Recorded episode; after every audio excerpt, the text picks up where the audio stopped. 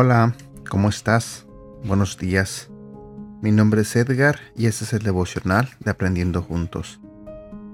Espero que en esta mañana sea un día bueno para ti, que cada plan que tengas sea bendecido por Dios. Pero qué mejor que empezar el día escuchando de su palabra. Y por eso estoy aquí, para compartirte un devocional nuevo, para compartirte la palabra de Dios. Así que comencemos.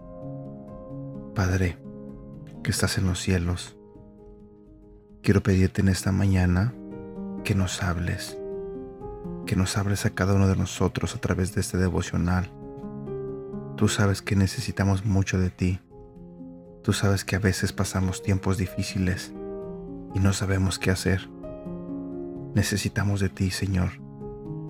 Por favor, háblanos Danos aliento, danos paz, danos amor. Ayúdanos a sentirnos amados por ti, Señor. Te lo pido en el nombre de tu Hijo Jesús. Amén. Abrumado por mis enemigos. Ese es el título del tema del día de hoy.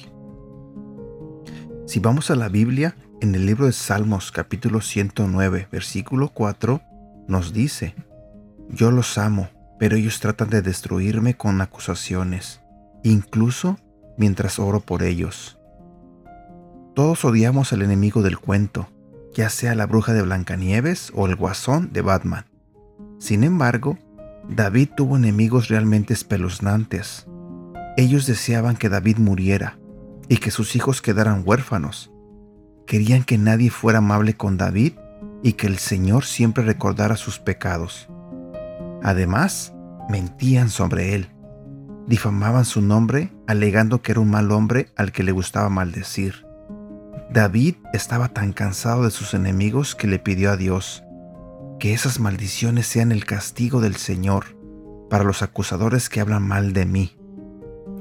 Nosotros tenemos enemigos terribles, no son de carne y hueso, sino los mismos enemigos que aconsejaban a los hombres que perseguían a David. El Nuevo Testamento nos enseña que luchamos contra Satanás y sus ángeles, y al igual que David, podemos sentirnos abrumados. Pero aprendamos dos cosas de David. Primero, él llevó sus quejas ante Dios, no buscó justicia propia ni alzó la espada.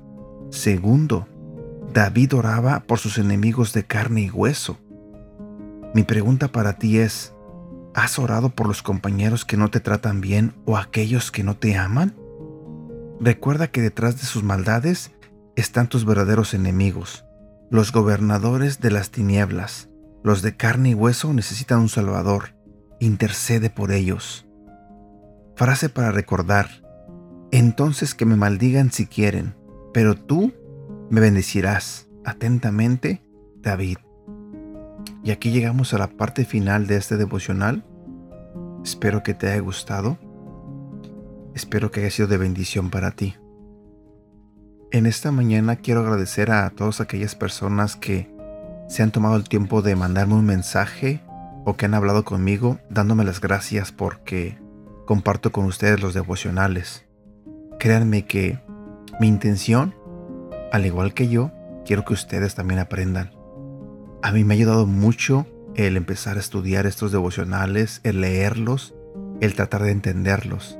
Créanme que soy la primera persona que es bendecida al leer estos devocionales. Y entonces mi intención es compartir la palabra de Dios. Sé que, así como yo, hay muchas personas que de repente tienen problemas o las cosas no les salen bien. Y yo he experimentado que empezar mi día con, con un devocional Siempre ha habido diferencia. Mi día es diferente, es mejor. ¿Por qué? Porque empiezo dedicándole un tiempo a Dios. Empiezo mi día escuchándolo a Él. Y espero que de esa misma manera la gente que escucha el devocional le pase lo mismo que a mí.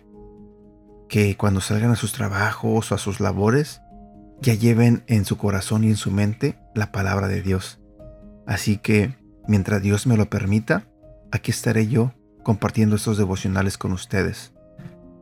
Quiero pedirles que oren por mí para que nada se interponga en el que yo siga haciendo lo que hago, en compartir la palabra de Dios. Deseo de todo corazón que tengas un bonito día y que Dios te bendiga. Cuídate.